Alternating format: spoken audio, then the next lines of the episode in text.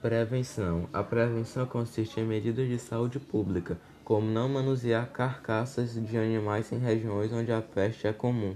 As vacinas não têm demonstrado utilidade na prevenção da doença. Tratamento: Os antibióticos de eleição, tanto para os adultos como para as crianças, são aminoglicosídeos, com mais streptomina ou gentamicina, em surtos onde há um grande número de pessoas infectadas ou em risco. A administração oral dos antibióticos é a mais utilizada e dá preferência à doxiciclina.